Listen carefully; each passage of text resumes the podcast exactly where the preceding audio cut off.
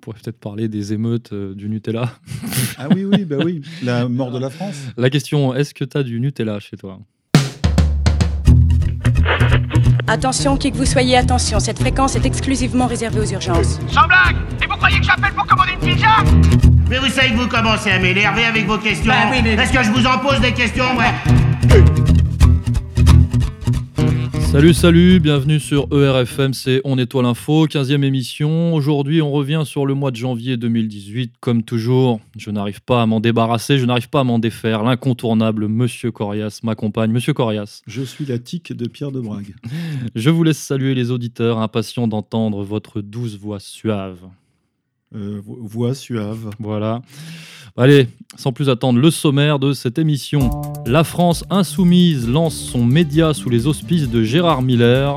La révolution ne sera encore une fois pas télévisée. En parallèle, Emmanuel Jupiter Macron lance la chasse aux fake news. Le ridicule ne tue pas, vraisemblablement. Le Jérém Stargate, un scandale potentiellement énorme que nos chers médias officiels cherchent à contenir. Et la nouvelle affaire Louis-Ferdinand Céline, le génie français, n'a pas dit son dernier mot. Une émission dont le fil rouge est euh, vraisemblablement la censure, euh, et la chasse. On nettoie l'info, 15e émission, c'est parti. Nous sommes le 15 janvier 2018, le 20h s'est échappé de la télé. Vous regardez le tout premier journal du média. Bonsoir à tous. C'est la révolution, plus rien ne sera jamais pareil, les médias dominants peuvent trembler d'effroi. La subversion n'a jamais été aussi bien illustrée que ce 15 janvier 2018, lorsque les visages des trois fringantes présentatrices du premier JT du média, puisque c'est son nom, sont apparus sur les écrans de... D'ailleurs, c'est une question que je pose, de qui hein On va, peut-être évoquer la sociologie du public du média en tout cas de certains internautes avides d'informations libres, soi-disant. Monsieur Corias, que vaut le média, puisqu'encore une fois c'est son nom, le média de la France insoumise, mais euh, duquel Jean-Luc Mélenchon a pris ses distances. Alors déjà, est-ce que vous avez été euh, subjugué par ce- cette nouvelle euh, plateforme, cette nouvelle Non, émission? un, un nouveau média et surtout un nouveau JT, c'est pas facile à faire, sont, sont rarement réussis au départ. Euh, Celui-là a été particulièrement raté, donc c'est pardonnable.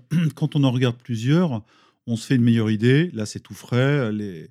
Il y a deux semaines de, de JT à peu près. Mais c'est vrai que la formule des trois grâces qui présente avec euh, lenteur et sourire euh, pour aller contre euh, le vent dominant des vieux mâles blancs qui présentaient avant les JT, ça, ça ne prend pas. Et surtout, ça, ça dénote euh, une, une volonté voilà, de, de- de- d'être dans un courant féministe euh, dominant, euh, bien pensant, alors que théoriquement, ce média devait tout bouleverser, être révolutionnaire, hein, à l'image de Miller et Mélenchon, cette association du trotskiste et de l'ex-trotskar.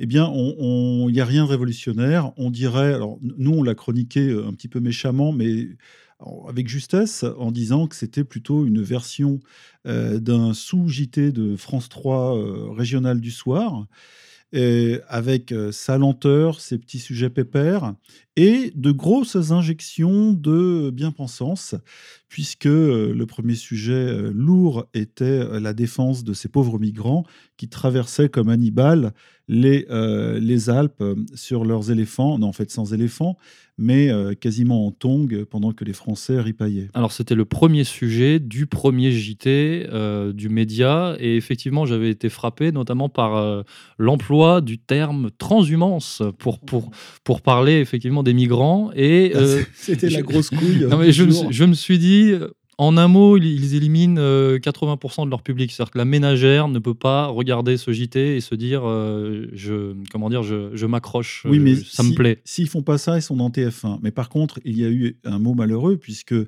voulant peut-être utiliser un terme euh, qui n'est pas du registre du téléspectateur moyen, ils ont utilisé la transhumance qui se rapporte aux animaux, aux bêtes, au bétail, et non pas aux pauvres humains euh, qui euh, vont repeupler la France.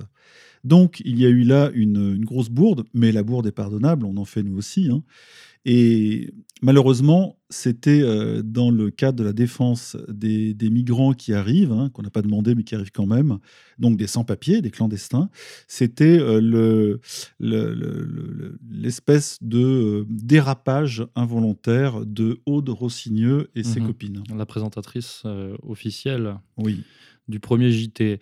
Euh, quelles étaient les autres euh, thématiques abordées? Il me semble qu'il y avait un sujet de diabolisation de l'Iran, sur la diabolisation de l'Iran, enfin Alors- sur l'Iran qui était diabolisé plutôt. Oui, mais dans le sens où le printemps iranien n'avait pas vraiment pris.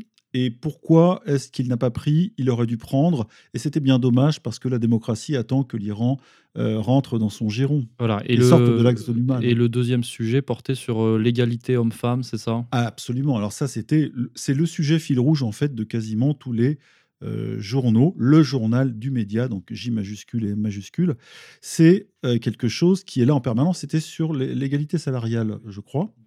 Et euh, donc il y avait euh, Aude Rossini, la présentatrice, plus euh, la chroniqueuse. la spécialiste du, sujet, qui a fait un sujet économique hein, sur cette incroyable injustice des femmes moins payées que les hommes. Alors ça, c'est par contre, ça c'est ça fait débat puisque il est très difficile de comparer déjà deux boulots, même dans la même entreprise. Bien sûr, on dit que les femmes sont payées, je crois, 18% de moins que les hommes, à travail égal, mais Ça dépend les secteurs déjà. bien sûr, et surtout, je, moi je connais des, des, des- des hommes qui sont payés euh, différemment en ayant le même job, que ce soit dans la même boîte ou dans une boîte différente. Donc, cette affaire de négociation personnelle, on l'avait rappelé sur le site, cette affaire d'agressivité, cette affaire de rapport de force, cette affaire de secteur d'activité plus ou moins rentable. Dans les startups, c'est vrai que les salaires sont élevés, dans l'industrie, le sont moins. Et euh, les femmes sont, euh, sont connues euh, pour être moins agressives sur la négociation salariale. Et euh, celles qui savent euh, négocier leur salaire, en général, ont déjà le vocabulaire, l'expérience, comme par exemple celles qui ont un bac plus 5, qui sortent d'une école de commerce, etc. Elles ont, il y a déjà des grilles qui sont préétablies. Alors évidemment, dans la fonction publique, théoriquement, le problème ne se présente pas, mais c'est dans le privé où bah, tout est ouvert, c'est la jungle. hein. Donc c'est une personne faible, comme à M6 à une époque, je crois qu'ils avaient 900 stagiaires, la plupart étaient des, des jeunes filles, parce qu'elles négociaient rien, elles étaient payées de la merde, et elles fermaient leur gueule. Bon, en tout cas, c'est pas l'angle qui était pris par le, le JT du média, mais euh, ces trois sujets emblématiques euh, nous ont permis de conclure assez rapidement que finalement, le, ce média insoumis n'allait pas être euh, incompatible avec le macronisme dominant. C'est là, c'est là son grand paradoxe, c'était que euh, régulièrement, dans finalement, il est progressiste comme Macron, féministe comme Macron. ce, ce qu'on avait subodorer, mais euh, en surface, le média s'en prend à Macron, qui est l'homme du libéralisme, qui est l'homme euh, euh, des annonces euh, que justement Mélenchon critique du matin au soir, Mélenchon et ses lieutenants, et à l'arrivée, on est sur la même longueur d'onde dès qu'on gratte un petit peu, dès qu'on est derrière la forme, le fond, lui, est quasiment identique. Et moi, j'avais l'impression d'être dans un JT de, des amis de Trudeau, de Justine Trudeau. hein. Et c'est dommageable parce que théoriquement, euh, ce média était fait pour attirer euh, l'ouvrier, le petit employé, le paysan. Et euh, les révolutionnaires devront faire la révolution avec quelques femmes, quelques homosexuels et des Parisiens qui. Oui, euh, c'est très- c'est- c'est- ça se sent, ça se sent. voilà, et des Parisiens qui, eux, sont pas vraiment formés à la lutte, euh, apparemment. euh. Voilà, donc, donc une impression très mitigée et le grand soir n'est pas pour euh, un de ces soirs qui vont arriver sur. euh, Mais c'est la question que je posais en introduction, c'est vraiment à qui s'adresse ce média et qui va le regarder ou qui le regarde? Parce que ce que je disais, la, la ménagère elle à 20h, où elle préfère regarder Plus belle la vie, et franchement, quand, Hanouna. quand, ou Hanouna, quand elle entend euh, transhumance ou je ne sais quoi, je pense qu'elle a raison de, de zapper. Euh, les jeunes, est-ce que les jeunes vont vraiment être happés par la forme et par le, le Non, discours? c'est Je- je- impossible. ne pense pas non plus. Rossigneux est trop lent, Oui. les sujets sont trop lourds. Voilà. Le traitement est, euh, tellement bateau euh, euh, pour la, en, termes de gauche, de gauchisme, de gauchosphère, que c'est très vite lassant. et c'est devenu un objet de moquerie, hélas. Donc c'est pareil, les ouvriers, les travailleurs, est-ce qu'ils vont se retourner vers ce, journal Je ne crois pas non plus. Même le- les provinciaux, hein, est-ce qu'ils vraiment, est-ce qu'ils se reconnaissent dans cette manière d'être C'est quand même très parisianiste. Finalement, c'est une niche en fait ce média. C'est une niche, mais il s'adresse à qui à ceux qui regardent, tout simplement. Et en revanche, on n'a pas euh, les statistiques euh, de que, par exemple, très courageusement, le, les soirées spéciales en vidéo de, de Plenel et Mediapart euh, diffusaient.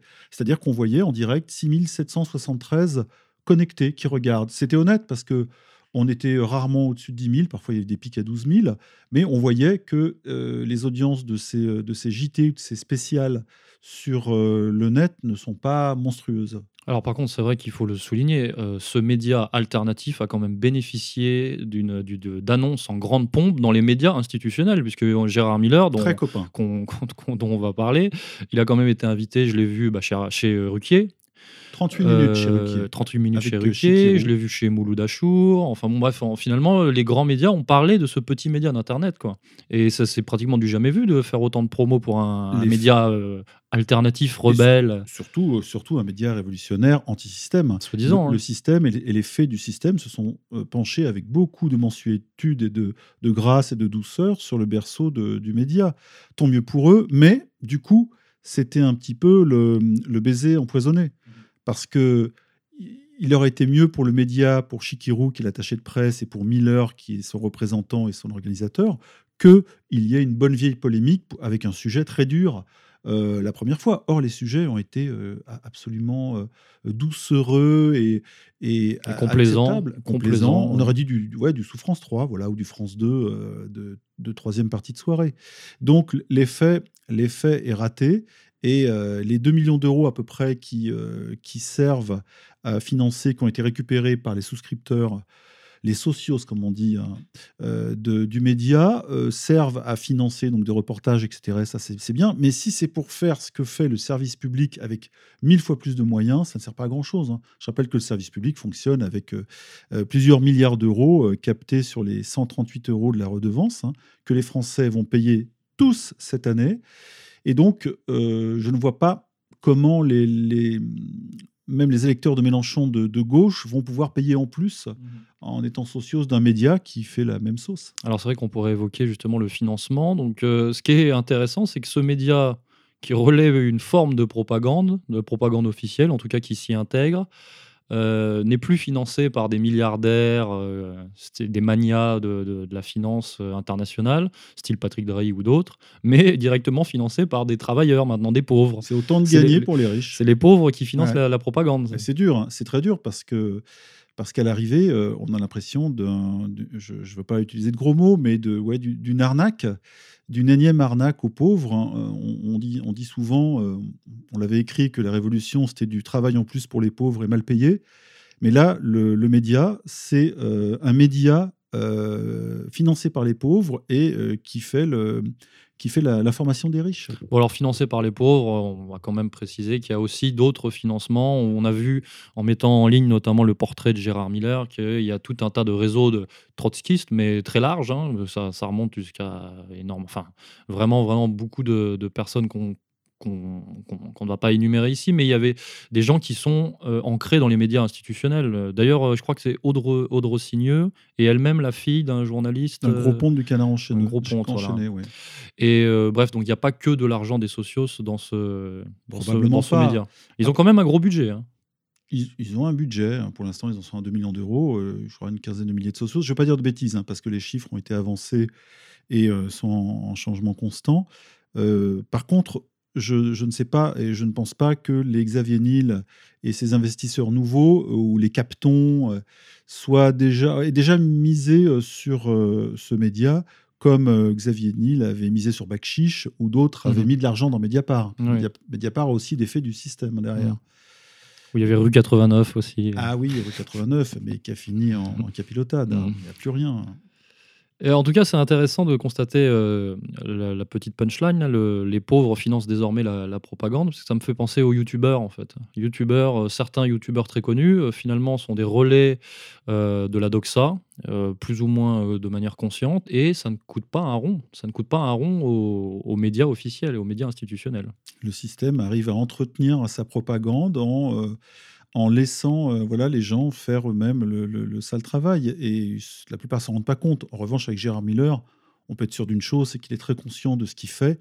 Ils sont en, en train tout simplement d'essayer de récupérer la contrat, euh, comme on dit en Amérique latine, sur le net, mais c'est pas avec ce genre de modules euh, informatifs ou informationnels qui vont réussir, parce que là, on est vraiment très loin de l'esprit du net, qui est quand même très frondeur, qui est rapide, qui est dur parfois, et euh, qui est populaire. Et là, on n'est pas dans le populaire. Hein. C'est-à-dire On que n'est même le- pas dans le populisme. Le, le consommateur euh, d'informations moyen qui, de plus en plus gavé par BFM TV, se tourne de plus en plus vers le- la consommation hein, sur Internet.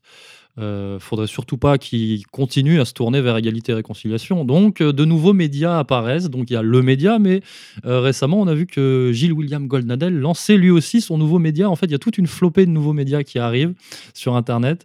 Alors, Gilles William Goldnadel, c'est La France Libre avec euh, et, euh, comment il s'appelle Éric Brunet Il y a Brunet, de- le, le droitiste d'RMC. et André Berkoff. Et Euh, Berkoff, le vieux, le, le qui- vieux grognard voilà, de, qui, de droite. qui prend la défense de Trump dans les médias mainstream. hein, Il sans- a écrit un livre sur Trump, Voilà. justement un peu avant tout le monde et à contre-courant. Il a, il a eu ce courage. Voilà, c'est et donc euh, bon, on sait très bien que ça va être la ligne conservatrice euh, plus ou moins alignée sur les, attendants- les, les intérêts atlanto-sionistes. Atlanto-sioniste, absolument. Voilà, mais sous 100%. couvert euh, de liberté d'expression, de euh, on en a marre de la gauche culturelle, blablabla. quoi. Et tout ça, ce sont des contre-feux. On a eu aussi, on peut rajouter dans le même genre, Polonie TV, qui hélas est, euh, et, et n'est pas gratuite. Alors euh, c'est un choix. Il y a eu On ferait TV aussi, Oui. qui n'est pas gratuite et euh, que le, le peuple ne regarde pas. Euh, je- là, là je, j'avoue mon, mon ignorance en matière de statistiques, mais ça ne doit pas être énorme.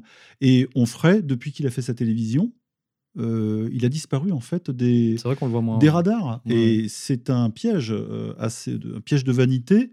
Et il était plus fort, plus présent quand il était dans les polémiques, quand il se faisait un peu marcher sur la gueule à la télé, et quand il était sur le net, repris gratuitement. Là, il y a une espèce de privatisation des, des petites niches de, d'opposants ou, ou de, de, de proto-dissidents sur le net qui sont en train de se former. Mais on sent bien que derrière, alors d'abord, il y a un intérêt commercial, une arrière-pensée commerciale, mais aussi l'arrière-pensée de, vouloir euh, déminer un peu les passages vers euh, égalité et réconciliation, entre autres. Et euh, Jean-Luc Mélenchon, lui, a eu l'intelligence de ne pas s'affilier officiellement avec, le média. hein, et lui, il continue à faire ses vidéos YouTube, qui marchent bien, a priori. En tout cas, il a, une certaine audience. Et là, il est, il est vu un peu comme une figure tutélaire, mais euh, si ça marche pas, ça ne ça ne lui posera pas de problème, en fait. Si le- ce média, le nouveau média ne fonctionne pas, disons que ça n'aura pas de répercussion sur, sur lui, a priori. Non, mais c'est un essai. hein. Peut-être un coup d'épée dans l'eau, peut-être que ça va fonctionner, mais il faudrait franchement que, que le- qu'ils euh, qu'ils injectent dedans des sujets un peu plus forts, un peu plus révolutionnaires. Bah, euh, on a épinglé il y a quelques jours, il y a un sujet extrêmement révolutionnaire, c'était la Shoah. Ah oui, là, ils avaient l'occasion de faire fort. Ah oui, oui, on les a vus, le couteau dans les dents, euh, la révolution fielleuse. Or, ils ont fait, ils ont fait 7 minutes, un quart de JT de promotion absolue de Claude Lanzmann et de ses derniers documentaires sur la Shoah des femmes. Donc, quatre témoignages de quatre femmes qui ont survécu à, à la Shoah. Et euh, quelque chose qu'on retrouve partout, de Télérama à- au Huffington Post, en passant par TF1, France 2, France 3, France 12, France 15. Tout ça ne change rien euh, à, la, grosse caisse de la propagande. Ils se sont, ils se sont glissés dans la, dans la file, à la queue leu hein, à, à, la queue leu avec le média. Et, euh, et surtout, surtout, on a eu les mines de circonstances de Aude Lancelin avec son phrasé solennel. On croyait voir marcher quelqu'un lors de funérailles à un à l'heure ou deux à l'heure. On a eu Aude Rossigneux qui a, qui a eu le souffle coupé. On a eu la mine défaite de la jeune et jolie brune qui était à côté, je crois Léa, une certaine Léa, si je ne dis pas de bêtises. Voilà, donc on a eu la, théâtralisation absolue de euh, les, faciès marqués euh, par la douleur, alors que, alors que, voilà, bon, euh, on a c'est le vieux Lanzmann qui va pas, qui va sur ses 100 ans, je crois bientôt, ou qui a plus de 90 piges, qui a sorti des vieux rushs et qui a monté des trucs. c'est intéressant. hein. Moi, j'ai regardé, j'en ai regardé deux sur quatre. C'est intéressant, mais euh, il y, a- un des deux docs, enfin le premier, qui se termine pendant plus de 10 minutes sur un, éloge à Israël, euh, à la légi- légitimité d'Israël, etc. Donc on sent bien qu'il a voulu coupler, là, politiquement, euh, la Shoah et légalité de l'État d'Israël. Donc il y a un petit coup de pied de l'âne en passant de, de Clo-Clo qui nous l'a fait bien sioniste. hein, et évidemment, personne n'a tiqué là-dessus. Là, on n'était plus dans la Shoah. hein, on était vraiment dans Haïlo Israël, euh, c'est mon pays euh, qui me protège, les autres sont des salauds, les Polonais sont des pourris. Donc, euh, on a tout eu. hein. Personne n'a voulu chroniquer ce documentaire qui est critiquable d'un point de vue journalistique ou historique. Et pourtant, il y a à dire. Mhm.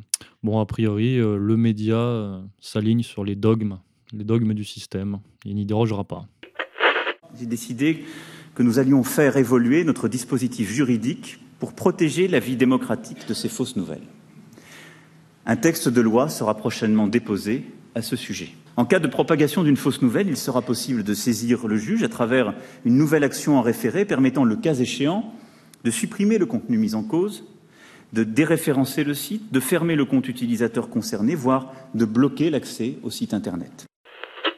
Alors, y aurait-il congruence dans l'agenda au moment où le média est lancé en grande pompe, hein, je le disais, euh, reçu sur euh, tous les plateaux télé euh, et avec complaisance, avec la complaisance et la bienveillance du système. Le président Jupiter EM, Emmanuel Macron, EM comme En Marche ou EM comme Euromondialiste, s'est lancé dans une grotesque chasse aux FN, les fake news, dans la droite ligne des médias néoconservateurs américains. Alors, un président de la République, Monsieur Corral, c'est une question que je pose, un président de la République qui prétend délivrer des brevets de véracité et de, euh, de légitimité journalistique et qui prétend même punir les médias dissidents, mais ça ressemble à une dictature finalement. Ça ressemble au ministère de la vérité orwellien. L'expression maintenant est devenue consacrée sur le net et tout le monde la renvoie. C'est une, c'est soit une énorme erreur de la, bande à, à Macron, et euh, ses lieutenants et son petit think tank euh, américano-sioniste, ou alors, ou alors c'est euh, quelque chose de bien pensé, c'est une répression assumée qui, qui dit son nom. Voilà, on va réprimer ceux qui ne pensent pas comme nous, qui ne disent pas comme nous, qui n'écrivent pas comme nous. Et voilà, les choses sont claires et mm, on se rend compte qu'effectivement la plupart des Français ne sont pas très au fait de ce qui est vrai ou faux, puisque les gens sont quasiment tous intoxiqués par les, les médias dominants.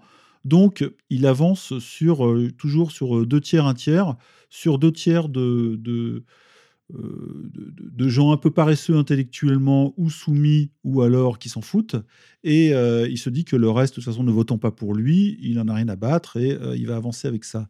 Du coup, l'offensive contre les fake news en période électorale, hein, je le cite, puisque c'est la loi qui ne portera que sur cette période-là, c'est pas forcément perdant pour lui. Par contre, son image de président libéral du point de vue de l'information ou de président qui n'y touche pas et qui laisse les Français libres, etc., elle en prend un sacré coup dans la gueule. En période électorale, mais bon, sait-on jamais à la faveur de, je ne sais pas, un nouvel état d'urgence où on peut imaginer que finalement le contrôle devienne de plus en plus drastique. En tout cas, la France est toujours en période électorale, on le sait. Hein. Le quinquennat ne dure plus que cinq ans parce que les présidents giclent de plus en plus vite les uns après les autres.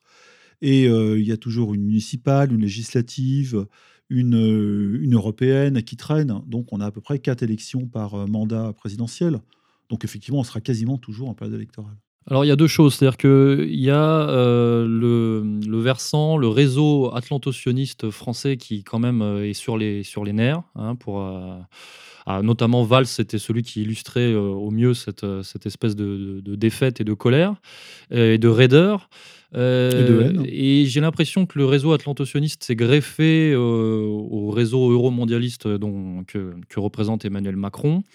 Et euh, le, réseau euromondialiste d'Emmanuel Macron a accepté aussi en échange de donner quelques gages et apparemment de faire la chasse aux, à ceux qui ne pensent pas bien, hein, aux mal-pensants, et surtout à ceux qui luttent contre bah, l'oppression qu'on connaît, hein, qu'on connaît très bien. On sent une grosse concession de la part de Macron qui ne correspond pas en fait à son personnage. C'est pour ça que oui, euh, la thèse de la greffe extérieure des implantations ou de la tendance dure euh, du pouvoir profond, euh, elle, elle, est valable. Oui, qui cherche à, par le biais d'institutions communautaires comme la, la, DILCRA, la, LICRA, etc., qui font des vidéos pédagogiques à longueur de journée maintenant pour expliquer euh, le, bien du, mal, ce qui est vrai, ce qui ne l'est pas, ce qu'il faut penser et ce qu'il ne faut pas penser. Alors, c'est des vidéos pédagogiques d'ailleurs à destination des, souvent des plus jeunes maintenant. Hein, c'est, les jeunes sont, sont visés. Des, je crois que dans les écoles, bientôt, dans les cours d'éducation civique, ils vont leur diffuser ce genre de choses de force presque. En, gros, l'école, ça va être juste des cours de sexualité LGBT et des cours avec euh, Rudi Reichstadt. Hein. Voilà, donc euh, il y a une délimitation de l'esprit critique et vraiment un encadrement idéologique profond euh, mené par ces agents communautaires auxquels se soumet le président de la République.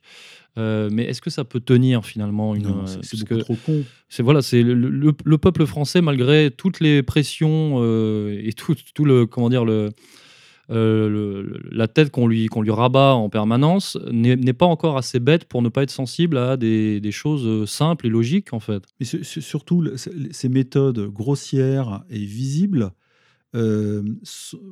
évidemment, démontrent euh, des complots et des arrière-pensées euh, lourdingues qui sont contre-productives. On ne peut pas. euh, les élèves vont se foutre de la gueule des intervenants quand ils vont dire ça c'est bien et c'est pas bien, parce qu'ils ont déjà, ils sont déjà, ils fonctionnent déjà en, réseau social avec les Snapchat, Instagram, euh, Facebook, euh, etc. Ils ont déjà eux euh, des, euh, des pensées euh, collectives virales euh, qui sont assez rentre dedans, qui sont anti-parents, anti-profs, mais aussi anti, euh, anti-dominants, anti-oligarques. Et, du coup, c'est euh, euh, tout ce dispositif qui arrive là, euh, qui se prépare euh, dans les médias, dans les écoles, euh, contre les soi-disant fake news, euh, ça ne fait qu'empirer euh, la situation et surtout ça, ça élargit encore plus le fossé entre l'élite et le peuple. Euh, donc c'est voué encore, c'est encore une grosse opération qui va coûter très cher et qui va prendre la tête de tout le monde. euh, Très cher avec l'argent des Français. bien sûr, comme toujours, et qui va euh, finir en, en eau de boudin.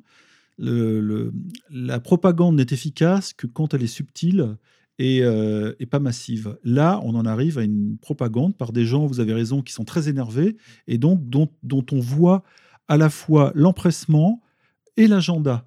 Et, là, c'est ce qui est de pire pour des gens qui préparent une ingénierie qui, théoriquement, euh, devrait être faite euh, en, en douceur. Et là, non, cette accélération elle-même porte, elle porte en elle son frein.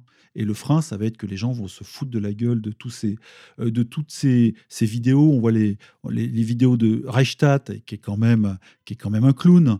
On, on le voit partout aujourd'hui, avec derrière des ministres qui le- qui l'invoquent, qui le citent, qui l'invitent. Et il est absolument grotesque avec sa tête de, de- d'étudiant, euh, euh, d'étudiant complètement décalé, qui n'a pas d'amis, euh, ses grosses lunettes à écailles, etc. Il n'est pas dans le coup. Il a aucune légitimité Zéro, et rien. pourtant il bénéficie officiellement de l'argent public. Voilà, et puis surtout d'une surface médiatique euh, hallucinante. Mais Valls, c'est pareil, dans un autre genre. Valls, c'est un député qui a été mal élu, euh, qui a été élu euh, de manière douteuse, et qui a une surface médiatique qui n'a rien à voir avec sa réalité politique. C'est-à-dire qu'il appartient quasiment plus, même si LREM le récupère en douce, mais de force.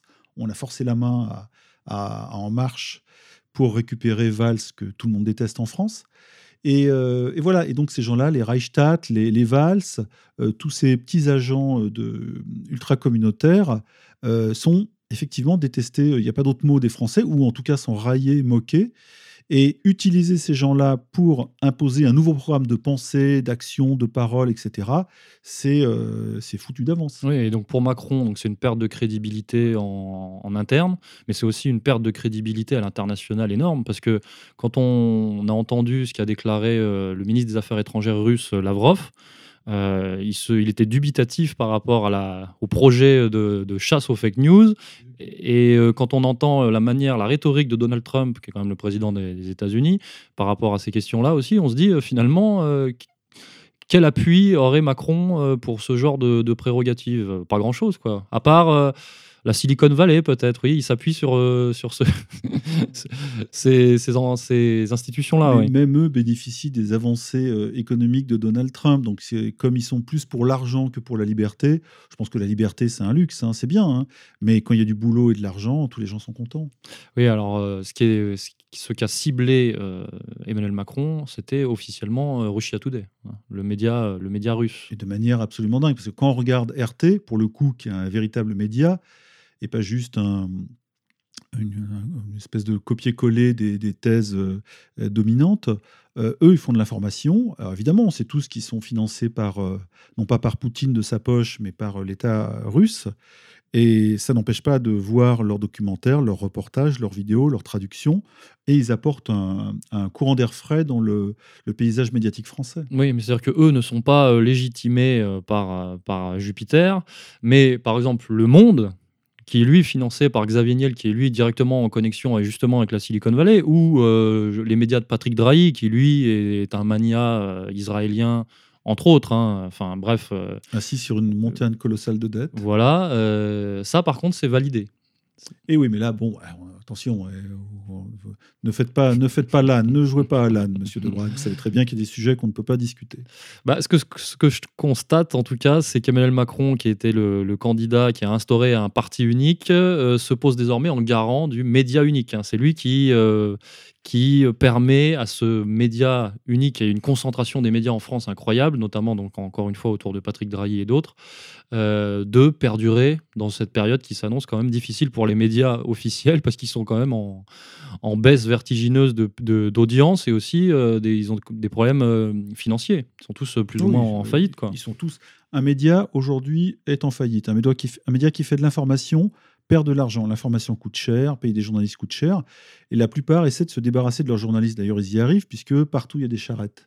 Des charrettes de journalistes. Et euh, il ne reste plus que des gras de papier qui, euh, on le sait, hein, euh, répètent ce qu'on leur, leur dit. Voilà. Donc, c'est aussi simple que ça. Bientôt, les machines et logiciels feront le travail. Et on n'a pas besoin, en fait, d'un corps de journalistes pour faire ce que l'oligarchie dicte euh, euh, et, qui est destiné aux gens. Donc là, on est une espèce de, colonne verticale euh, grossière et grotesque qui gave les gens. Tout le monde essaie d'échapper à cette parole qui tombe de haut. Et, voilà, et donc le, je, je, pense que c'est le, champ du signe de ces gros médias. Et même euh, TF1, euh, Le Parisien sont des médias euh, de masse, mais qui sont en vente. Ils essaient de s'en débarrasser. Hein. Bouygues a essayé de revendre TF1, c'est pour ça qu'il l'a dégraissé. Le Parisien a été dégraissé aussi. Il y a eu des charrettes de dizaines et de dizaines de journalistes pour essayer d'être vendu. Bon, là, je crois que c'est, je ne vais pas dire de bêtises, c'est Pinot qui le possède. Je ne sais plus, c'est Pinot ou Arnaud. Bon, il y a toujours un, des milliardaires qui a la main dessus. Et il n'y a, a, plus vraiment d'intérêt. Ils savent tous que l'intérêt est sur le net même commercialement. Et informationnellement, les gens, eux, n'ont pas attendu. Hein. Ils, sont déjà, ils sont déjà à s'informer ailleurs. Donc euh, tout ça, euh, tout ça ne changera rien à l'évolution euh, structurelle. Donc un journaliste est une pute ou un chômeur, c'est ça? Bah, Aujourd'hui, oui.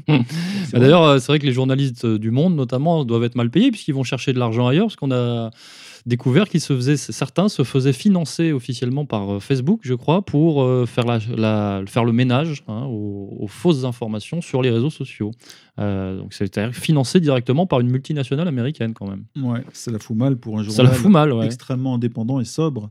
On a vu un, documentaire assez, assez marrant, un petit extrait de documentaire où on voyait une caméra pénétrer dans les locaux des décodeurs, donc du décodex du oui, voilà. D'ailleurs, ce sont ces journalistes dont je parle. Oui. Ouais. Et, on a vu une bande, une espèce de start-up avec des jeunes euh, qui avaient l'air tous sympathiques, avec des papiers, des schémas collés au mur. On avait l'impression d'une grande enquête contre euh, la mafia. Et euh, bon, on sait qui sont les méchants. Hein. Et voilà, cette, cette bande de 12, 15, peut-être 20 personnes décide sans qu'on leur ait demandé, sans qu'ils n'aient aucune légitimité euh, ni politique, ni électorale, ni rien, décident de euh, voilà l'authenticité de telle ou telle euh, nouvelle. Alors même, même dans des journaux dominants ou mainstream, il y a des gens qui se sont dit oh, ils se prennent pour qui là Ils se foutent de notre gueule. Donc, s'il a commencé comme une blague le décodex, qui a été raillé par tout le monde, aujourd'hui, ben, c'est, ça s'installe et eux-mêmes ne voient pas le mal à décider et à trôner au-dessus de tout le monde alors que, alors que les gens d'en dessous, c'est vrai, leur, leur crache dessus. Hein. et, à faire le ménage euh, pour certaines euh, organisations. D'ailleurs, on a révélé sur le site euh, une information fait et document que c'était suite à une réunion sous les auspices du Benaibrit que des représentants de Google et des représentants de l'État d'Israël avaient décidé de passer la vitesse supérieure en termes de euh, chasse à, ce qu'ils appellent les fausses informations, mais en tout cas aux informations euh, dissidentes par, rapport l'influence, par rapport à l'influence atlanto-sioniste notamment. Et on, a retrouvé ce schéma en, France. par exemple, souvent un ministère de l'Intérieur est invité à un dîner du CRIF, que ce soit qui soit parisien, c'est-à-dire national ou local. Et ensuite, une décision est prise euh, qui va dans ce sens. Et on a vu ça avec Valls. Bon, lui, il le cachait même plus. Avec, il a une kippa en permanence sur la tête. On l'a vu avec Cazeneuve, etc. Et puis aujourd'hui, euh, euh, c'est aujourd'hui, en fait, c'était la, veille, je crois, des funérailles de, Paul Bocuse que notre ministre de l'Intérieur, Gérard Collomb, s'est retrouvé à être invité une photo a, transparaît au dîner du CRIF d'Auvergne-Rhône-Alpes. Ouais, et, euh, et donc on avait l'impression que, alors que, alors qu'il n'avait rien à faire là, puisqu'il est théoriquement euh, le ministre d'un pays, euh, d'une république laïque, il a été là-bas, mais il a dit oui, mais je suis en même temps ministre des cultes, donc j'ai le droit d'y aller, etc. Mais on sentait bien qu'il allait chercher quelque chose d'autre que quelques repas, d'ailleurs, fort, je pense, subventionnés, parce que le, le CRIF ne produit pas d'argent. Des repas très onéreux, je crois. assez onéreux, avec des sacrés menus. On a vu le menu de l'année dernière du, du dîner du CRIF. C'est vrai que ça faisait saliver beaucoup de Français qui aimeraient bien euh, s'inscrire au CRIF, mais ils savent pas comment faire. Donc Gérard Collomb mange cachère. Donc. Ah, il, a dû, il a dû manger caché. Il a dû avaler sa cravate, sa chemise, deux couleuvres, un boa. On reproche à Babybel et Babar de s'être servi de la popularité de Jérém Star pour attirer des garçons mineurs à des soirées et week-ends, durant lesquels ils auraient proposé aux jeunes garçons iPhone et argent contre des faveurs sexuelles. Quand on vous propose de rencontrer votre idole, vous avez 15 ans, on vous propose de le rencontrer comme ça. À côté, on vous propose, je sais pas, un iPhone, ouais, il proposait des iPhones, de l'argent. Quand vous avez que 15 ans et que vous comprenez pas, vous acceptez. Quant à Jérém Star, on lui reproche d'avoir eu connaissance de ces histoires, mais de n'avoir rien dit. Babar et Babybel sont des personnages apparaissant ponctuellement dans des productions de Jérémy Giclon, alias Jérém Star. Alors, le Jérém Stargate, un scandale potentiellement énorme que nos chers médias officiels dont on parlait avant euh, cherchent à contenir, parce que finalement, ils définissent euh, ce qui est vrai et ce qui est faux, ce qu'il faut mettre en avant, ce qu'il ne faut pas mettre en avant. Apparemment, dans cet esprit de synthèse euh, antipopulaire, apparemment, il ne faut pas parler du Jérém Stargate. Alors, qu'est-ce que c'est que le Jérém Stargate? Je vais essayer de l'expliciter brièvement. Vous connaissiez euh, Jérém Star, monsieur Corias, avant? Oui, pas personnellement, mais je, je suivais ces, euh, ces fantastiques chroniques chez Thierry Ardisson. Voilà, alors avant d'être euh, chroniqueur chez Thierry Ardisson, Jérém Star s'est illustré, s'est fait connaître en étant un YouTuber euh, que tous les adolescents de France connaissent, mais euh, je me suis rendu compte que dans notre entourage, dans nos milieux, ou à partir d'une une certaine génération, les gens ne connaissent pas forcément ce, personnage. Alors Jérém Star s'est fait connaître en faisant des vidéos YouTube où il interviewait des stars, des vedettes de la télé-réalité dans une baignoire. Voilà, dans, dans un contexte en, maillot de bain ou à moitié nu, en leur faisant dire des saloperies euh, sur, le, sur un ton un petit peu, euh, comment dire, de, de peste, hein, de petite peste. Alors voilà, donc et Star est vite devenu un icône euh, de, ou une icône, de, de, la, de ce, de ce milieu-là, tout en ayant en plus un petit, un petit trait un peu LGBT, un peu gay, un, voilà, un peu extravagant. C'est un peu la cage aux folles. euh, voilà, c'est la cage aux folles version euh, 2010, 2016, de- 2015, 2016, 2017, je ne sais pas. Euh, il est devenu très connu grâce à ça, puisqu'il faisait dire des saloperies aux, vedettes de la télé Donc c'était euh, Jordan dit que euh, Camélia, machin, enfin bon bref, c'est une salope, tout ça. Donc ça faisait, des- ça faisait du, du buzz, et vous savez maintenant la consommation sur Internet, ça va très vite. Euh, il a fait un bouquin et il est, il est devenu apparemment très très riche grâce à ce livre qui s'est très bien vendu, puisque le nouveau cœur de cible était, encore une fois, les très jeunes adolescents qui, quoi qu'on en pense, ont maintenant un, un porte-monnaie, un budget. hein. c'est ça, la- les, les nouvelles générations. Elles ont de quoi acheter des bouquins et euh, elles ont de quoi rendre euh, ce genre de personnage euh, très populaire. C'est bien pour la littérature, je trouve. C'est très bien pour le monde de l'édition qui, se casse la gueule. Voilà, on, on- on survit comme on peut. Euh, donc Jérém Star, devenu une vedette, devenu riche, a commencé à être invité dans tout un tas d'émissions. Donc au début, c'était des émissions de télé-réalité, mais après, il a commencé à intervenir parce qu'il avait un peu des dossiers, euh, soi-disant, sur, euh, sur tout ce milieu-là, sur tout le monde. Il, il balançait et euh, ça faisait du bien à cette télé dont, dont on parlait tout à l'heure, qui est quand même moribonde, où ça manque de... ça- voilà. papa. ça manque de malpensance. D'ailleurs, on l'évoquait en, en privé, on parle souvent des, des chroniqueurs radio, ceux qui font des, des petites chroniques. Et on- il y a eu un scandale d'ailleurs euh, récemment avec l'humoriste belge, et on sait très bien que les, les Laura- auteurs, voilà, Laura- Laura Lone, euh, on sait très bien que les auteurs de ces gens-là sont finalement des gens qui injectent par petites doses de la malpensance parce que c'est ce- qui fonctionne en fait. C'est ce que les gens veulent. Ils en ont marre de l'uniformisation. euh, C'est pour ça que le média marche pas, c'est parce qu'il n'y a pas de malpensance. voilà. Et donc, euh, Jérém Star donc, surfe euh, sur cette vague, devient une star, se fait recruter début de l'année dernière par Thierry Ardisson, qui a toujours du flair, hein, monsieur Corias, vous, vous le savez. Et. Du flair, oui, dans, dans sa narine qui n'est pas bouchée. oui. et euh, encore une fois, donc il passe un, un cap et devient populaire même euh, pour la ménagère. C'est-à-dire qu'il est plus, euh, c'est plus seulement une star de, de télé-réalité, c'est une star de télé. 15-25, Voilà, voilà, et même et au-dessus de la, la ménagère de plus de 50 ans. Donc c'est euh, euh, c'est une star de télé. Voilà, Euh, Jérém Star, une star de télé. qui- je- je- c'est un jeune Lyonnais, je crois, qui a, il doit avoir 25 ans, un truc comme il, ça. a, il a 30 ans, je crois. Bon, il doit avoir euh, 30 ans, euh, qui vient pas forcément d'un milieu euh, euh, spécifique ou d'un réseau euh, dominant en particulier. Il n'a pas fait l'ENA, je crois. Voilà, donc par contre, il incarne effectivement ce que je disais, ce- le, le- le- le côté euh, les LGBT euh, gay, voilà, gay friendly. Euh, et euh, ça, ça marchait plutôt pas mal, euh, ses, ses interventions dans les- dans l'émission de Thierry Ardisson. Il avait notamment fait un, sujet sur euh, la prostitution. On en avait parlé, la prostitution dans la télé-réalité, c'est-à-dire que des, euh, des filles, de, la plupart du temps des, des femmes de télé-réalité, étaient achetées euh, sur proposition par, euh, d'ailleurs par qui? Par des... Non, en fait, en fait leur, leur site, le site de ces filles, euh, qui étaient toutes sexy, faux gros Oui, voilà, oui, euh, etc. californienne version France, quoi. Ça servait juste, en fait, de, de, de vitrine de prostitution pour des clients, pour des gros clients. Attention, c'est pas juste du. C'est à l'international. hein. C'est à l'international. Comme je citerai pas, on a, une- on a eu une blonde très connue dans le milieu du showbiz en France, qui était aussi une vedette chez les jeunes, qui maintenant se prostitue dans un grand hôtel parisien euh, auprès de Prince Arabe, qui avait la- pour habitude de passer là. Aujourd'hui, il y en a un peu moins depuis que Salman a fait le ménage. Mais. euh, C'est Marine Le Pen. Non. J'ai cru, une blonde.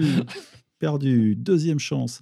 Le... Et donc, ces filles-là, euh, à travers leur site internet, font deux choses. De la prostitution, souvent, mais pas toujours, mais aussi de, de, la, vente, la vente de leur image, c'est-à-dire des fringues, des parfums, toutes ces conneries-là, le merchandising de la, de la pouffe d'aujourd'hui.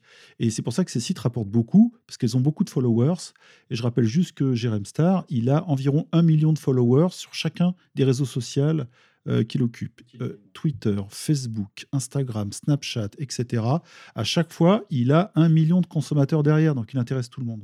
Voilà, donc il avait fait euh, ce sujet, hein, qui avait, ou d'ailleurs, euh, euh, duquel Thierry Ardisson s'était, euh, comment dire, Offusqué. offusqué, mais genre euh, extrêmement surpris. Euh, ah bon, euh, quelle révélation euh, Thierry, c'est une oie blanche, hein, on le sait. Oui, hein. oui, alors je pense que Thierry n'était pas forcément euh, inconnu de ces choses-là, d'une manière ou d'une autre. Mais bref, passons. Et ces dernières semaines, le fameux Jérém Stargate, qu'est-ce que c'est? Alors, dans un premier temps, un, qu'on peut, comment, un internaute, hein, un internaute euh, a une vidéo, pardon, une vidéo de Jérém Star en train de se masturber, semble-t-il, est sortie sur les réseaux sociaux, qui a commencé à faire un buzz. Mais il me semble que l'internaute qui a divulgué cette vidéo euh, a commencé à menacer et à faire savoir qu'il euh, qu'il avait d'autres informations sur Jérém Star et qu'un scandale sexuel se profilait. Le scandale Enfin, sexuel. en fait, c'est parce que Jérém Star lui a piqué un scoop. Voilà, après, c'est des- des c'est des scoops, il connaît embrouilles. bien le milieu lui aussi. Voilà, c'est des embrouilles. Euh, et le scandale sexuel en question, c'est qu'apparemment, Jérém Star servait de rabatteur sexuel euh, à, à son corps défendant ou pas, à euh, certaines personnes, dont le journaliste Pascal. pro- producteur. Bon, alors, ce, ce producteur de France Bleu, Pascal Carbona, euh, surnommé Babybel hein, par, euh, par Jérém Star. Je vois pas pourquoi. Ah, c'est les fromages, pardon. Peut-être, ça doit être pour ça. Peut-être qu'il mange beaucoup de fromage. Euh, donc, qui euh, faisait des propositions sexuelles à des adolescents, des jeunes, des jeunes hommes. En général, autour de 14-15 ans. ce- C'est tout 15 le temps des, des jeunes hommes. A priori, ça, ça peut descendre jusqu'en dessous de 15 ans, mais on n'a pas encore euh, tout- toutes les preuves. Bien que les témoignages en bien que les cours. témoignages commencent à sortir de plus en plus et euh, assez vite. Et euh, ce monsieur euh, profitait de la notoriété de Jérém Star en faisant comprendre aux jeunes, aux jeunes, euh, jeunes adolescents, que s'ils voulaient rencontrer la petite vedette de télé, euh, coucher ou participer à certaines soirées ou dormir chez euh, ce fameux euh, monsieur Carb ce fameux Babybel, euh, c'était comment dire la contrepartie officieuse. Voilà. En fait, en fait, Jérém Star, c'était la, la tapette à mineurs. Peut-être, peut-être. Donc, ça aurait pu encore en rester là. Mais le problème, c'est que ça va beaucoup plus loin. C'est-à-dire qu'on s'est rendu compte, en tout cas pour ceux qui ont creusé, parce que dans les médias institutionnels, on n'en a pas parlé. Euh, il y a eu un blackout total. Euh, Thierry Ardisson a viré, enfin Thierry Ardisson et comme la C8. le C8 a viré euh, Jérém Star. Provisoirement au départ en disant- Provisoirement en disant c'est l'histoire de la masturbation, de la vidéo, c'est choquant, gna gna gna. Le problème, c'est qu'ils savent très bien jusqu'où ça remonte et je vais essayer de, développer par rapport à, à cette thèse. Et je pense qu'ils ont raison de se prémunir parce que ça, ça peut potentiellement aller très très loin, cette histoire. C'est-à-dire que le fameux Babybel, on l'a vu, est très lié à d'autres personnes qui ont, elles, été officiellement incriminées, écrouées pour participation euh, active à des réseaux pédocriminels euh, très ancrés, très profonds, et pour ainsi dire, et euh, officiels. Voilà, officiels. Alors, dans les faits, Babybel, très très proche. D'ailleurs, on a des vidéos où ils s'embrassent, euh, ils, se, ils fricotent, où ils sont tous les trois, très très proches euh, du président d'un festival de cinéma LGBT qui s'appelle Cyril Legan, qui surnommé Babar. Donc, c'est-à-dire, pour vous la faire courte, Jérém Star, très proche de Babybel et très proche de Babar. Donc, on a une triade. Euh, on a une triade LGBT qui euh, aime bien les jeunes adolescents, semble-t-il. Euh, le problème, c'est que Babar, en question, donc président d'un festival de cinéma LGBT qui est financé, je tiens à le préciser, donc un festival de, de cinéma financé par la mairie de Paris, financé par la DILCRA, financé par Tétu, donc c'est-à-dire Tétu, c'est euh, Pierre Berger derrière. C'était, enfin. C'était euh, Pierre Berger. Euh, donc voilà, donc de l'argent public, hein, la mairie de Paris, euh, c'est- c'est- il, faut, il faut culturel le savoir, il faut le de savoir. cinéma, oui, culturel. oui, c'est culturel. Donc Babar qui euh, a co-réalisé des films avec le fameux Bernard à la petite, Bernard à la petite qui avait été jugé par le tribunal correctionnel de Mâcon, donc en Saône-et-Loire, dans le cadre, dans les années 90, en 97, d'un trafic de cassettes et de DVD pédophiles se saisit en masse et donc c'était ce qu'on appelait l'opération Ado 71. Euh, après 18 mois d'enquête, les gendarmes avaient effectué à l'époque un coup de filet très médiatisé. Enfin, moi, je m'en souviens pas, mais peut-être que M. Corrèze s'en souvient. 814 perquisitions, 686 interpellations, 103 mises en examen. Euh, finalement, euh, qui sera écroué? Deux, trois, que- que- quelques personnes, comme toujours. euh, on a presque des boucs émissaires dans cette, affaire. Mais on voit que c'est un réseau euh, très large, très très large, qui, et ça peut remonter effectivement très très loin. Alors Bernard à la Petite était poursuivi pour euh, diffusion d'objets obtenus à l'aide du délit de corruption de mineurs. Il avait été condamné à euh, trois ans de prison ferme. Un des associés d'À la Petite était euh, Patrick Moreau, qui est le gérant de la société d'édition des cassettes vidéo pédophiles, la société d'édition qui s'intitule Platypus. Et c'est cette société d'édition qui existe toujours, qui diffuse euh, et produit les DVD des films dont je parle, les films co-réalisés par Bernard à la Petite et euh, Cyril Legan, euh, dit Babar. Donc ces individus sont très bien connus des services de police et de ceux qui s'intéressent au réseau pédocriminel. Et finalement, on se rend compte que... euh, le lobby LGBT, hein, euh, puisque là on est vraiment dans, dans ces ramifications institutionnelles, euh, et peut-être malheureusement pour lui, pourrait être éclaboussé par un scandale de pédocriminalité de réseau, lui aussi. Voilà. L'image du lobby LGBT qui donne des leçons à tout le monde, des leçons de respect, de tolérance, en prend un sacré coup quand même dans les fesses, je trouve. Dans les fesses, oui. Et puis, euh, c'est vrai que le. Alors, on va pas s'aventurer sur ce, sur ce sujet, puisque, euh, comment dire, euh, les avocats nous écoutent. Mais c'est vrai que le parallèle avec le procès intenté par Pierre Berger à Alain Soral est assez prégnant, puisque Alain Soral s'interrogeait dans le- dans l'ouvrage avec Éric Nolot, Dialogue désaccordé, euh, sur euh, le- justement le- le- le- les rapports entre, entre Pierre Berger et euh, certains réseaux. oui. Et certains réseaux entre l'adoption d'enfants. Voilà, entre le, réseau LGBT et peut-être la, peut la pédocriminalité. ouais. Je, je rappelle que euh, dans les années 90, euh, une rumeur fondée avait fait état de personnalités de la télévision euh, qui euh, adoptait à l'étranger, hein, en Asie du Sud-Est, euh, des enfants. Euh, ces personnes étaient des homosexuels, euh, pour certains pédophiles reconnus. Et donc cette adoption euh, donnait lieu à, beaucoup de, questionnements et de doutes de la part de, personnes qui, luttaient contre justement ces trafics de mineurs. Mais l'adoption permettait de, voilà, de, faire venir à soi un petit enfant sans avoir à l'approcher en tant que pédophile. On devenait un père et on n'était plus un pédophile. Alors, faudrait préciser que, pour en rajouter une couche, le nom de Bernard à la Petite euh, et de, comment il s'appelle, de Patrick Moreau, euh, ce sont des noms qui reviennent dans plusieurs affaires pédophiles, et notamment dans l'affaire Taureau Bravo, euh, une affaire que vous connaissez un petit peu, monsieur Corias? Oui, mais j'ai pas tout, j'ai pas tous les noms, les chiffres en tête. Mais là aussi, c'était un, un très vaste coup de filet, comme Ado 71. Oui, mais dans, des, dans, dans, les, dans les milieux d'extrême droite païens, euh, me Oui. semble-t-il, dans, Oui, les, voilà. dans les années 80, je crois. Ouais. Et euh, en fait, ces opérations qui ont lieu en général une fois par décennie, euh, c'est un énorme travail. Vous l'avez cité, hein, des centaines de personnes, qui, euh, des, perquisitions à, à 6 heures du matin en même temps dans des différents points de France. C'est-à-dire qu'il faut des équipes, euh, des centaines de- de- d'enquêteurs, de gendarmes ou de policiers, ça dépend qui, euh, qui enquête, qui opèrent en même temps et qui saisissent évidemment les, pièces. Les tribunaux ensuite se retrouvent avec des dossiers incroyablement difficiles à traiter puisqu'il y a du menu fretin, mais il y a aussi de l'organisateur.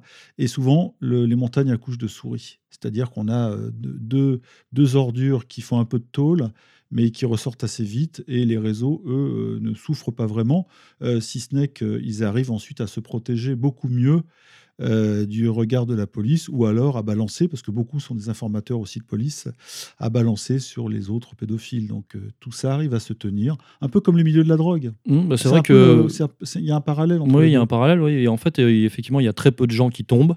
Et ceux qui tombent, souvent, c'est pour des motifs euh, un peu secondaires, finalement, par rapport à l'ampleur de- des scandales. C'est-à-dire que là, ils tombent pour euh, recel, euh, trafic de cassettes, détention. c'est pas les vrais, vrais coupables sont pas forcément incriminés. C'est pareil pour le deal. hein. Les, gros importateurs de shit marocain euh, ou, autres produits stupéfiants, eux, souvent, bah, c'est arrivé dernièrement, collaborent avec la police à un très haut niveau. Et la collaboration, euh, là encore, pose question parce qu'on ne sait plus euh, qui fait quoi, qui provoque quoi. Et il y a des deals de tonnes de cannabis qui sont autorisés en haut lieu pour justement euh, plomber ou piéger des, filières. Mais à l'arrivée, le, deal se poursuit et quelques dealers se font gauler, etc. Et c'est pour ça que la- la- la- la- l'annonce par Macron très récente de la quasi euh, libéralisation ou des, euh, dérépression euh, de, l'usage des, drogues douces euh, va un peu dans le sens d'un allègement de tous ces dispositifs. Mais bon, il y a toujours autant de drogués, de drogueurs, d'importateurs. Et pour moi, dans le milieu pédophile ou de la pédocriminalité, c'est pareil. Il y a tout le temps des consommateurs de, de pédophilie ou de matériel pédophile. Il y a des organisateurs, il y a des réseaux, évidemment. On ne peut pas produire autant de documents avec des films réalisés ici ou là, souvent à l'étranger, mais bon, euh, sans qu'il y ait une solide organisation et surtout de sacrée protection derrière. C'est pas pas du complotisme, hein. c'est euh, c'est pareil. Que les gens fassent le parallèle entre la, la drogue et la pédophilie, ils verront que c'est exactement un peu les mêmes montages. Ah, On attend toujours que les, les grands médias euh, fassent le boulot sur, ce- sur cette question. Apparemment, ça n'arrivera pas. Et, euh, et on va peut-être s'en tenir là. Et je pense que pour revenir à- au début, euh, Thierry Ardisson et C8 euh, sont au courant de tout ça. Certainement, ils sont pas dupes. Et euh, c'est pour ça qu'ils ont coupé court à l'affaire euh, pour se protéger. Alors, moi, moi, je peux dire pour la défense de Thierry Ardisson quand même qu'il a embauché Jerem Star parce qu'il voulait toucher la transgénérationnelle dont vous avez parlé et pour son influence, etc., sur la ménagère. Mais s'il était au courant, il y avait un risque, un risque que ça pète et ça a pété. Ça lui a pété pas à la gueule directement, mais ça peut. Ça peut aussi péter à la gueule d'Ardisson. Et euh, je pense quand même que euh, ces ramifications précises, si elles sont connues, euh, par exemple, d'un producteur comme Thierry Ardisson, producteur animateur, il peut tout à fait dire qu'il n'était pas au courant. Parce Bien que sûr, lui, bien sûr. euh, c'est pas un pédophile notoire. Voilà. Donc, donc ça, ça reste, euh, je dirais, l'embauche de Jérém Star euh, l'année dernière reste acceptable pour Ardisson. Non, mais je disais pas que, mais je dis simplement que à un moment donné, s'il a pris conscience d'eux, Ah. Euh, il a fallu tout de suite. Mais bon, euh, mais bon c'est un type qui est très bien renseigné, Ardisson. Oui, il peut. Et, il peut. et puis, il co- il connaît bien le milieu homo, puisqu'il est très admiratif des homosexuels. Ah, il comme- s'est- il s'est déclaré bi il n'y a pas longtemps, je crois. Oui, voilà, il a raconté sa première expérience avec un mania de la, de la mode. Euh, et il connaît très bien ce milieu, et, et on en sait que le milieu homosexuel est lié au milieu pédophile, même si dans les années 70, pour des raisons d'image, le, le- le milieu gay, qui s'appelait pas encore comme ça, s'est scindé parce que pour l'avancement de leurs euh, droits, les homosexuels purs, entre guillemets, ont voulu se désolidariser des pédophiles. Avant, ils étaient ensemble. hein. Ils étaient ensemble et le, le combat était le même. Et du coup, du coup aujourd'hui, on se rend compte bah, que c'est toujours le même milieu. Ouais, que ouais. les LGBT contiennent euh, des pédophiles qui sont homosexuels, mais euh, qui aiment les enfants ou les jeunes ou les mineurs, etc. Donc toutes ces tendances existent. Et les LGBT ne sont pas si propres que ça. Alors c'était euh, d'ailleurs le combat de, de bah, de l'ultra-gauche euh, libertaire, oui, des années, euh, des années 70, oui. Il y avait Avec même des... de- il y voilà, il y avait des de pétitions. euh, oui, oui, en oui. 75 avec Lang, Kouchner et j'en passe. Voilà, et tout cela été Cohn-Bendit. Cohn-Bendit, toute la bande des, des donneurs de leçons, toujours euh, voilà très communautaire, euh, avec un poids politique certain. Alors peut-être que ça, ça explique que Thierry Ardisson se lâche. peut-être qu'il a, il, il a peur que le scandale Jérém Star explose et du coup il, Il crée, il crée un autre scandale. il crée un autre scandale en, cra- en crachant sur Alain Soral et Dieudonné. Ouais. Oui, voilà, à l'occasion de l'invitation de Michel Simès, le médecin sioniste, pardon, le médecin qui vient d'écrire un livre contre les médecins nazis, qui était effectivement très méchant, puisqu'il faisait des expériences sur les gens, euh, sans leur dire, ils étaient très cruels, ce que ne fait pas euh, l'industrie pharmaceutique aujourd'hui. Non, hein, c'est sûr. non. Ouais, Agnès Buzyn, on sait quelque chose. ah bah, elle, elle, elle, c'est la morale incarnée. hein. On sait très bien que les vaccins, les 11 vaccins, on en a besoin. L'aluminium, on en a besoin. Et, euh, et tout ça, c'est pas pour euh, augmenter les profits de l'industrie pharmaceutique, auquel, euh, dans, dans laquelle elle a des liens directs ou indirects, notamment par son mari. Alors pour finir sur, euh, sur Jérém Star, euh, on a découvert, enfin j'ai découvert récemment, euh, ce qui était une notoriété publique finalement, c'est que certains candidats à la présidentielle, on ne sait pas lesquels, lors de la campagne, ont approché Jérém Star pour lui faire des propositions de, comment on appelle ça, de public, sexuel. Ah, pub- pardon. non, de public relation ou je sais pas quoi là, de faire un peu la promo de, de certains, certains candidats. Il aurait refusé, mais il aurait quand même été en, en lien. C'est pour vous dire que euh, cette affaire peut gêner beaucoup de monde quand même. Après, j'espère qu'on saura qui hein, bientôt. Mais bon, c'est dès qu'on représente un marché, parce que nous sommes dans un monde capitaliste, hein, n'en déplaise à vous, Monsieur de Brague, en marché Ouais, capitaliste. je suis un Nord-Coréen moi. Donc, Ah euh, oui, c'est vrai. Mais parce qu'on pèse, on pèse son poids pour le marché. C'est-à-dire que Jérém Star, c'est un million de jeunes. Alors, tout le monde ne vote pas, mais la plupart consomment. Euh, et donc ça, ça ne peut pas tomber euh, euh, euh, autre part que dans l'oreille d'un homme politique ou d'un animateur qui ont besoin de ces relais vers les jeunes, vers euh, voilà, c'est une source d'argent, source d'image, source de poids médiatique. Et Jérém Star, hélas, aujourd'hui, bon, il a explosé, il y en a partout sur les murs, mais je pense qu'il sera assez vite remplacé par euh, quelqu'un d'autre plus prudent ou moins, euh, moins rabatteur. Probablement. C'est la polémique qui agite le milieu littéraire et désormais le monde politique. Faut-il, oui ou non, rééditer les pamphlets antisémites de Louis-Ferdinand Céline? D'un côté, il y a ceux qui veulent les publier, accompagnés des critiques des historiens. De l'autre, il y a les partisans de l'interdiction qui disent non, surtout pas, ne pas republier les pamphlets antisémites. La nouvelle affaire Louis-Ferdinand Céline. Donc, Encore? Encore, et oui, oui, oui. Me euh, fait chier celui-là. voilà, qui, aura, qui laisse une trace euh, indélébile dans la littérature française. Et euh, Une cicatrice, une Une cicatrice. cicatrice et une plaie et qui, qui continue à, à déranger. À puruler, Voilà. à pu... Oui. En tout cas, il emmerde le politiquement correct déjà à son époque et encore maintenant. Euh, Plus maintenant qu'avant. Alors, plus maintenant qu'avant d'ailleurs, c'est vrai, plus maintenant qu'avant. J'arrête de vous interrompre. Oui, allons-y, allons-y. Donc, le projet de réédition des pamphlets de Louis-Ferdinand de Louis Ferdinand Céline que vous allez m'énumérer. Bagatelle pour un massacre, Les beaux draps, mea culpa, l'école des cadavres. Voilà. Un projet de réédition des pamphlets de Louis-Ferdinand Céline, porté par la maison d'édition Gallimard. Le problème, donc en mois de janvier, enfin ça fait un moment hein, que, que c'est prévu. Euh, le problème, c'est que dans ce mois de janvier euh, 2018, euh, on est passé par tout un tas d'étapes qui ont fait, qui sont arrivées, on est arrivé à la conclusion finalement, à la reddition euh, d'Antoine Gallimard qui euh, a annoncé, suite à une énorme pression apparemment, euh, que finalement il revenait sur cette décision et qu'il n'allait pas euh, publier, euh, rééditer ces fameux textes interdits. Alors, la pression exercée l'a été par, vous savez qui, toujours les mêmes, notamment Serge Klarsfeld, Le papa du, du mec qui de l'avocat à roulette. voilà, donc qui est monté au créneau et aussi par, euh, bah, par euh, la LICRA et la DILCRA. Alors, ce qui s'est passé dans un premier temps, euh, le- la réédition euh, de Bagatelle, notamment, devait être accompagnée d'une introduction. Enfin, la réédition des pamphlets devait être euh, accompagnée d'une introduction de Pierre Assouline. Donc, ce qui était déjà une, Garantie. une garantie, une prévention. Mais apparemment, Pierre Assouline est quand même, semble-t-il, trop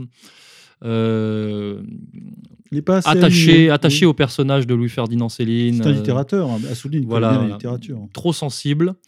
Euh, ça n'a pas plu à Serge Klarsfeld. Et donc, il y a eu une convocation d'Antoine Gallimard et de Pierre Euh, le, qui, alors, c'est- la convocation avait lieu, le, s'est déroulée le 19 décembre, hein, donc c'était euh, en 2017, dans les bureaux de la DILCRA, représentés ce jour-là par Frédéric Potier, hein, le, chef, Le petit potier.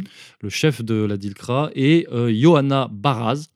Donc voilà, qui sont des relais des, des groupes de pression euh, communautaires qu'on connaît, et qui ont voulu négocier avec euh, Antoine Gallimard en lui proposant euh, d'autoriser, enfin de diffuser les pamphlets, mais à condition que ça ne soit pas le- la, la- la prévention de Pierre Assouline qui soit retenue, mais celle de Pierre-André Taguieff. Ah, Taguieff. Voilà, donc euh, il fallait changer la, la- changer la préface. Donc Antoine Gallimard euh, refuse euh, les injonctions de la DILCRA. En réaction, Serge Klarsfeld demande très rapidement, je crois que c'était le lendemain, euh, l'abandon du projet. hein. Dans, un premier temps, il était d'accord, mais euh, sous condition et vraiment, comme vous dites, euh, sous camisole. Suite au refus de Gallimard, Serge Klarsfeld monte au créneau et enjoint Gallimard d'abandonner le projet, fait pression, en tout cas demande l'alliance du CRIF et de la LICRA, qui s'aligne forcément sur la position de Serge Klarsfeld et scande, je cite, À quoi servent toutes ces associations antiracistes ou la DILCRA On me parle de Mein Kampf, mais Mein Kampf est un ouvrage théorique incontournable. Là, vous avez un concentré d'acide sélinien. Si on accepte de voir ça édité par Gallimard, vendu dans toutes les librairies, alors c'est fini. On décrédibilise toute notre lutte. Ça ne sert à rien de faire condamner Soral ou Dieudonné si on n'interdit pas les écrits de Céline. Soral, c'est une sarbacane. Céline, c'est une bombe atomique. Voilà, donc ça, c'était euh, les propos de Serge Klarsfeld. Donc là, on a bien compris euh, son, créneau, on a bien compris la pression qui était exercée euh, sur Gallimard. Alors tout de suite, euh, les, a- les organisations communautaires, donc la LICRA, etc., se mettent en branle, hein, euh, vraiment. Et là, on a, euh, comment dire, toute une armée euh, d'avocats, euh, d'agents. Et puis derrière, les relais, hein, Valls, Corbière, qui font Voilà, le boulot et- sur les réseaux sociaux. Voilà, et ils s'interrogent tous sur euh, comment, euh, comment bloquer, comment empêcher euh, la diffusion en, en librairie euh, des pamphlets. euh, voilà, il va, il va falloir agir d'une manière ou d'une autre pour eux. Euh, donc, euh, ah oui, je précise que l'attaque pour incitation à la haine raciale euh, ne, ne, ne pourra n'aurait pas pu être utilisée, qu'elle aurait, aurait fait tomber le masque en impliquant une censure a posteriori de la quasi-intégralité de la littérature européenne.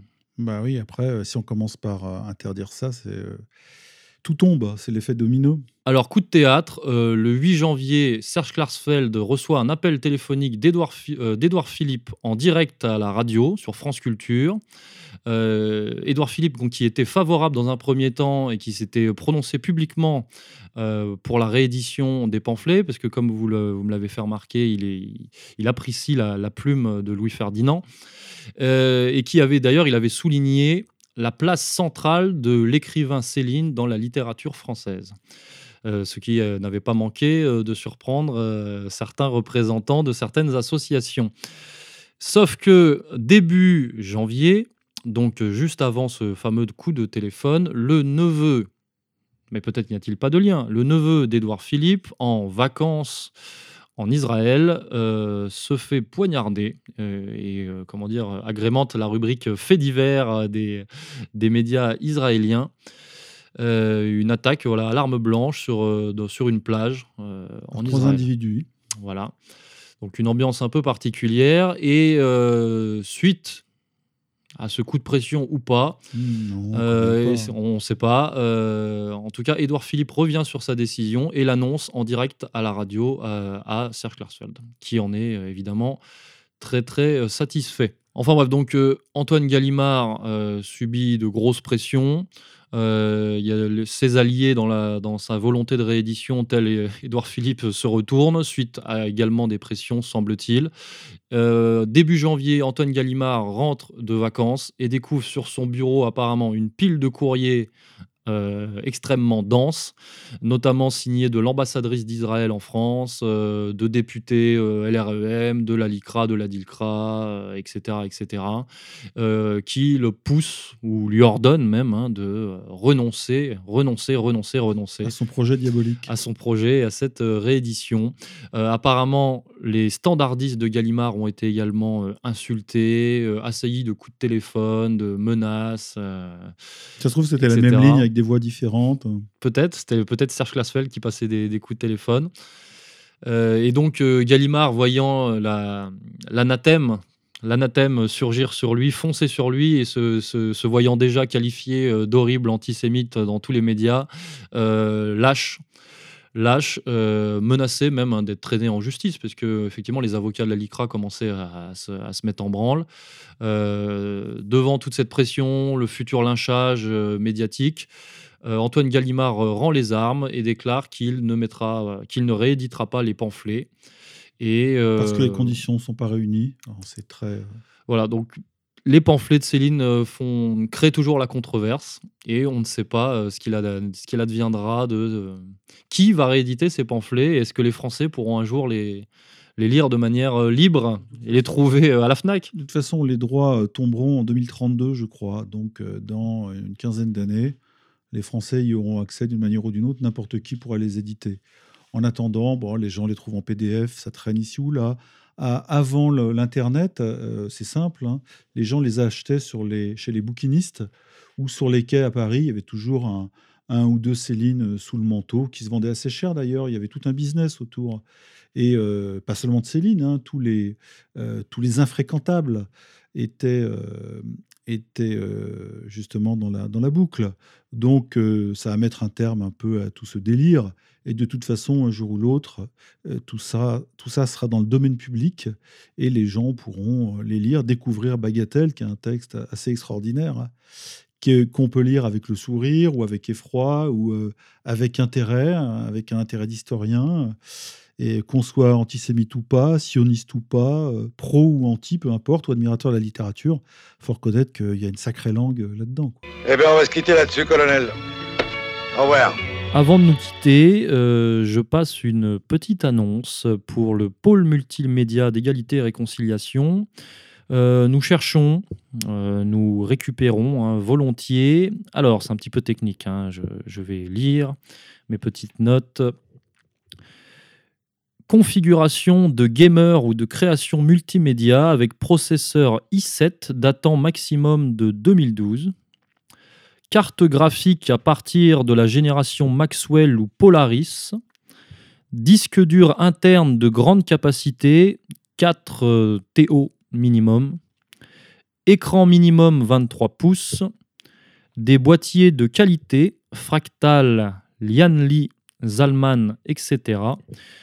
Ou euh, éventuellement, hein, à votre bon cœur, des PC ou Mac euh, portables. Donc, euh, si vous avez de quoi nous aider, vous pouvez écrire à multimédia, donc sans l'accent sur le E de média, donc multimédia en minuscule, e-r.fr. On nettoie l'info, 15e émission, c'est terminé. Monsieur Corias, encore une fois, merci pour tout. Non, c'est moi, monsieur de Brague. On se revoit le mois prochain pour nettoyer le, le mois de février. Et on se quitte en musique sur un morceau de Casper Valmé.